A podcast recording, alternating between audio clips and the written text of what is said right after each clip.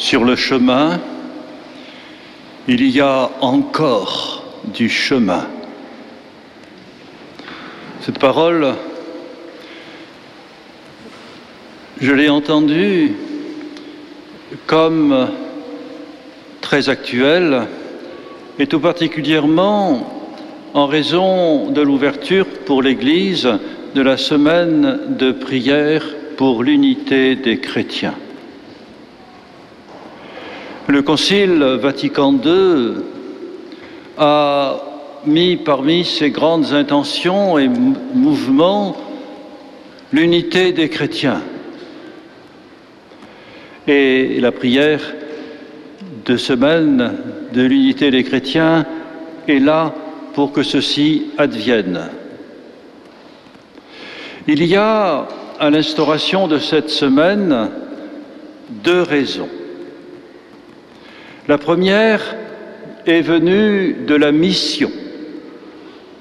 En effet, si on veut proposer l'Évangile et le message de Jésus-Christ à des gens qui l'ignorent, et si les chrétiens entre eux sont non seulement en rivalité, mais se font la guerre, alors que vaut le message de l'Évangile et qui est ce Jésus-Christ, source de guerre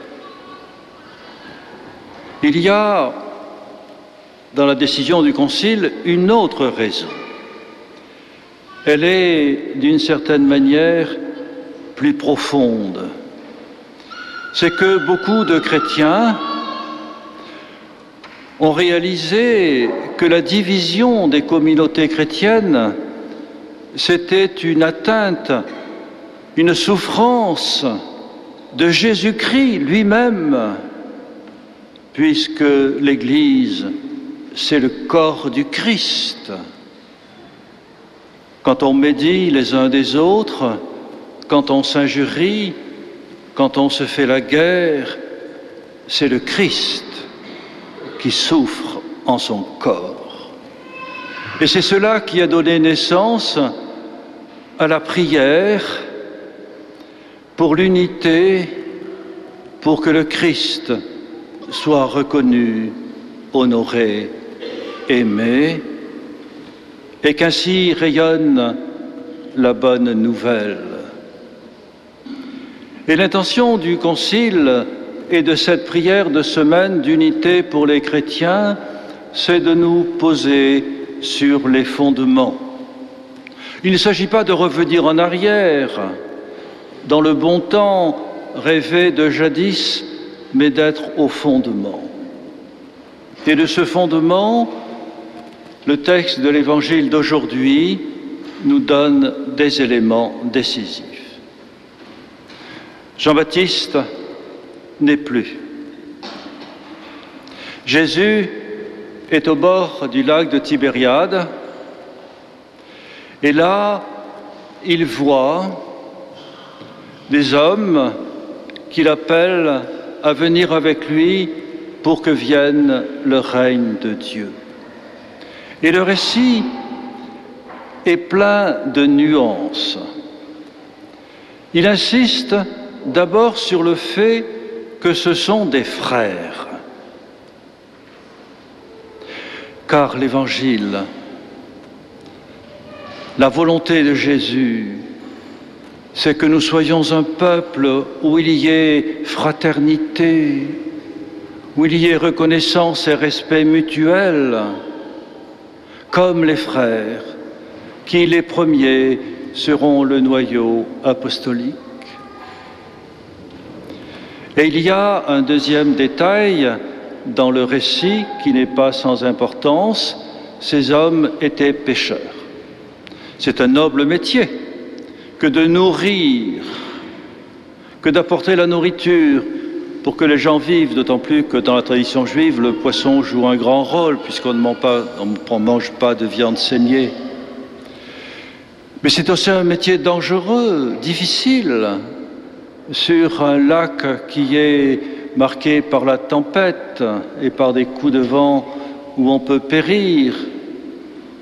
La tempête. Et dans la tempête, des pécheurs. Ce ne sont pas des notables, ce ne sont pas des prêtres, ce ne sont pas des, des princes ou des responsables qui ont des charges honorifiques, non, des pécheurs, des gens dans la vérité d'une humanité qui vit, qui travaille, qui partage et qui se donne. Et ces deux signes nous invitent à une fraternité sans frontières. Oui, nous le savons, sur ce chemin de la fraternité, il y a encore beaucoup de chemin. Et lorsque nous parlons de l'unité des chrétiens, nous devons bien constater tout ce qu'il y a de malfaisant, de malfait, de cruel dans notre histoire. Pourquoi avons-nous laissé nos frères chrétiens d'Orient? Pensons aux Arméniens et à d'autres. Pourquoi aujourd'hui encore personne ne parle, ou si peu, de ce qui se passe en Éthiopie, où se trouve une communauté chrétienne très ancienne qui souffre des bombardements, du pillage, de la guerre? Pourquoi oublier que ce sont nos frères et qu'il faut être chrétien dans cet horizon d'universalité et ne pas se crisper sur des éléments qui, à la mesure de la charité, apparaissent comme légers, si nécessaire soit-il. Oui, sur le chemin, il y a encore beaucoup de chemin.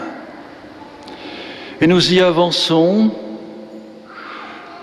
dans cet esprit de fraternité, dans cet esprit de respect, dans cet esprit de vérité qui nous attache au Christ. Et c'est pourquoi la semaine de prière pour l'unité des chrétiens est bienvenue pour nous le rappeler. Mais il n'y a pas que cette semaine. Et c'est pourquoi je me permets de terminer cette homélie en vous rappelant ceci. Que dit la prière qui précède la communion? Je vous la lis. Ne regarde pas nos péchés, mais la foi de ton Église. Pour que ta volonté soit faite, donne-lui toujours cette paix, conduis-la vers l'unité parfaite. Oui, avançons, l'Esprit Saint nous est donné pour que nous soyons ce peuple fraternel.